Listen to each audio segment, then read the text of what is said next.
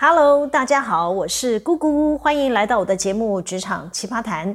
不久前呢，我在台北参加一个饭局，碰到一位科技厂的执行长，他向我们这群朋友啊抱怨说，现在的员工都很难教，自己做不好呢，还要上网去黑公司、黑老板。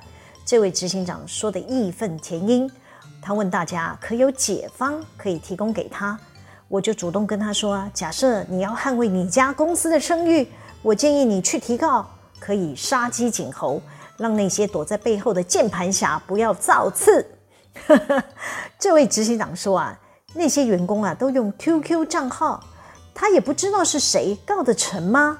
那我就回他说，当然告得成啊，电信警察会帮你找到人。执行长朋友呢就一脸疑惑地看着我说，怎么可能啊？我就说啊，一堆网军在那边散布假消息，不是马上就被约谈了吗？只要有 IP 位置啊，电信警察就可以找得到人。这位执行长啊，接着又说了，我找了个硕士毕业的员工，薪水呢都给他四万六了，他还嫌钱少，还要跟我闹离职。哎哎，我一听到这个题目啊，是我的专业啦，于是我本能反应的说。理工科毕业的硕士啊，在台北薪水才四万六，真的太少了。新竹地区的顶大毕业理工硕士啊，薪水都已经上五万啦。你家同样是属于高科技的产业，这个领域的业界薪水啊，都逼近六万元。我认为你家如果没有开五万五，应该是找不到素质好的人哦。这位执行长眼睛瞪很大，回问我说：“他没有相关工作经验。”硕士毕业才两三年，可以领到五万多，我就回他说：“是啊，新竹地区刚毕业的理工硕士，起薪要是低于五万，是找不到人，是不会有人要来。”这位执行长朋友啊，还是一脸不可置信，然后呢，又转开话题，继续说他们家工作要看显微镜，每个人的能力都不尽相同，有人可以一天看一千只，有人只做五百只，巴拉巴拉巴拉。他在问要怎么给薪才算合理呢？这时我不想抢答了，选择保持沉默。可能有人听到这里会想说：“哎，对啊，姑姑姐，怎么都是你在回话？”哎，没有啦，他问的问题呢，都是我长期关注的题目，我愿意分享最新的资讯给他听啊。况且我这位执行长朋友说话的时候呢，眼睛一直看着我，让我误以为他想听我的意见嘛。但我也很快发现，他根本听不进去我这个局外人的观点哦。这位执行长后来啊，看着同桌吃饭的朋友，没有人搭理他，他又转移话题了。他就说，他的先生是董事长，每天只负责做研究，其他公司大小事呢，全部都丢给他，连要甄试聘研究人员，他的董事长先生也不处理，还要他出马甄选面试，搞到他这个身为老婆的执行长。每天都很焦虑，晚上也没有办法睡觉。这个时候呢，就换另外一位也在科技圈担任高阶主管的朋友说话啦。他就说：“你的问题啊，出在你没有培养自己的经营班底，你才会什么事情都要亲力亲为。比方说，你的行政人事要找类似姑姑姐的啊，业务要找类似 A 小姐的，财务要找类似 S 小姐的。”他们都是各自领域的专业人才，你这位执行长啊，才能做得轻松。每天进公司呢，只要负责签名就好啦。哎，我补充一下哈，我这位科技圈朋友口中说的 A 小姐、S 小姐呢，都是当天同桌吃饭的友人。这位执行长听完科技圈朋友的建议呢，还是没有任何回应，又继续转移话题去聊他的儿女啦。其实我们大伙儿不是第一次听到他的抱怨了。他三四年前呢，就向我们抱怨过相同的事情。显然多年过去了，他没有改变，也没有意识到他家的问题，他就只能在我们老朋友的聚会里重复说着相同的故事。我观察很多家族企业比较不喜欢分享权力，他们要用的人考虑的点是忠诚度大于专业能力。对人力素质要求反而不是重点，因此啊，找来的人应该都不会太优秀。素质不够优异的人，对自身作业的品质比较无法掌控，由于他们舍不得花钱，或者是自己培养专业人才，就要面临企业日常管理的问题纷扰，每天光灭火都来不及啦，哪有时间去思考自家企业未来要破化的经营愿景呢？家族企业还有接班人的问题，尤其是年轻的第二代，没有其他的工作经验，就被董事长爸爸带进公司当经理人。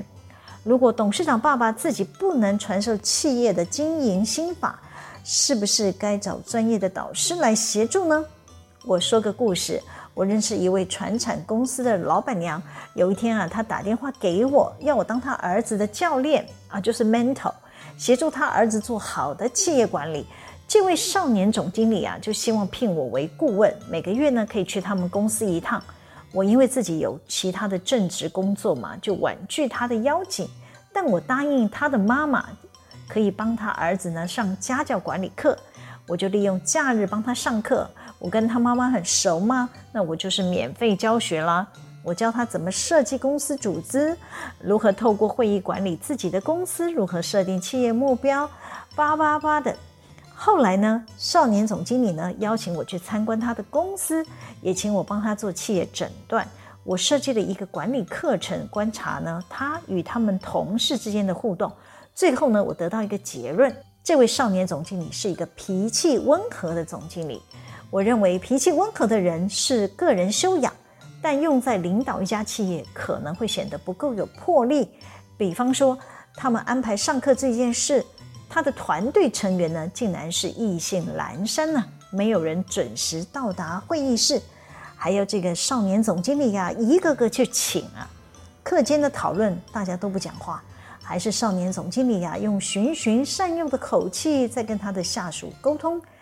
课程结束以后呢，我就对他说了：“哇哦，你的脾气太好了，下面同仁应该不怕你吧？”他很难为情地说：“这就是他的困扰了。”他觉得自己的命令出不了门，常常对下属的要求呢，都像石头丢入了水中，没消没息。那我就告诉他了，我观察他们家用的人呐，专业度都不足，也难怪他的指令丢出来，这些下属不去做，应该是没有能力去完成。再加上少年总经理个性太温良恭俭让啦，下属呢会认为。没做也不会少块肉，不是啦，总经理不会处罚啦。日子久了呢，他的团队成员当然是散漫没有纪律啊。这样的团队怎么会有好的营运绩效呢？哎，我只能说，年轻的管理者自己要比一般人更需要在企业营运上多下功夫啊。他势必要说服家里的长辈同意他投资一点成本，让他建立自己的专业团队才行啊！我再说一个家族公司不给专业人士机会的故事。之前啊，我在第四十九集《鬼扯不是王道》中啊，有提到一位 D 博士，没听过那集的朋友啊，可以自己去找来听。那我这里就不重复说故事。我要说的是，D 博士会贼心该败呢，是因为有太多人检举了，那我只好启动稽查。其中呢，有关契约文件都是英文嘛，那真的是蛮难的哈，所以我就刻意安排家族的成员协助查看双方签署的契约文件是不是有漏洞。那这些家族的二代呢，可都是海外名校学成归国的人才啊。但这些二代呢，竟然都没有发现 D 博士有问题。我只能说，他们还是太嫩了。还好呢，我另外拜托一位熟读英美法令的主管，请他帮我看土地买卖的法律文件，才找到 D 博士欺上瞒下的证据，戳破了 D 博士从头骗到尾的谎言呢。当我向高层报告稽查的结果，其中提到安排某位家族的二代啊，陪同 D 博士出差了几次。这位家族的第二代呢，也在会议现场听我报告。他听到我提到他的名字，觉得非常的刺耳，不高兴，又不便当面在会议上反驳我。等我出了会议室之后呢，就一路跟随我的脚步回到我的办公室，他才把我拦住，说：“姐姐，你刚刚在会议室干嘛要主动提我的名字啊？好像是在暗示大家我跟 D 博士出差没有什么效益啊。”我就回他说：“哦，很抱歉让你误会了，我是要强调我们在稽查的过程里用了很多的方法，派你出差跟着去也是方法之一啊，希望能查出 D 博士不当的行为。这位第二代呢，还是不高兴地说：“希望你下一次进董事会报告的时候呢，能拿掉我的名字。我不希望让外部的董事误解我。”叭叭叭，呃，这是不想面对自己办事不力的意思吗？不是啦，人家都开口说怕被外人误解嘛，那我也只能改口说、哦，既然你这么介意，那我就再调整我的报告内容啦。可能有人听到这里会说：“姑姐还可以这样哦，仗着自己是家族成员就可以逃避被检讨吗？” 好啦，后来呢，大家在董事长办公室讨论事件的查查过程呢，董事长追问这一位第二代说：“哎，你怎么都没有发现丁博士隐匿诉讼判赔的情势啊？”那位来自美国名校的第二代啊，终于坦诚他看不懂艰涩的法律文件，哎，就是不尊重专业嘛。又不肯请律师，或者是让法务主管介入，就一整个就被丁博士耍得团团转呢。类似的事件还不止一次呢。那位第二代啊，协助合资公司处理一笔土地，就去找了代书签了一个买卖合约回来。那我们那个财务长呢，自己看了不妥，就故意带着这位第二代来找我。我是怀疑财务长想借我去要求这位第二代不要乱搞。好了，那天财务长呢，指着第二代说。哎，他们要买一笔土地，谁可以帮他开请购单？那我就说，哦，买土地是没有在开请购单的哦，要依公司的资产取得处理办法办理啦。那一般取得土地资产，通常这个价格都会超过董事长的权限，所以呢，要经过董事会同意，我们还是要先做市场的鉴价报告，经过董事会授权，董事长在一定的价格区间内呢，处理不动产的买卖事宜。那财务长就说了。那现在他就是要付一笔定金啊，接下来要怎么做啊？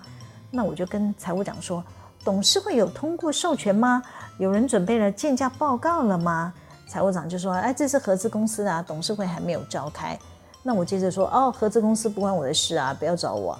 那财务长接着说，不行，我们持股六十趴有控制权，你要协助。我就很傻眼了，哎，我什么都不知道，哎，我要协助什么？只见那位第二代很尴尬地说：“啊、哦，我等等把买卖合约寄给你啦。”那我看完那个合约又傻眼了一次。哎，我们是买方哎，什么都没有拿到手就要先付给地主好几千万，这太不合常理了吧？我就跑去问财务长：“哎，通常这第一期付这么大笔签约金，代书会要求地主要准备这些过户的证件嘛？那一并交给中间人，就是代书保管啊，或者是？”我们交付银行信托，确保这个土地可以安全过户到手。但是这个合约范本是谁提供的呢？我们家的法务看过了吗？刚好呢，那位第二代就走了过来了。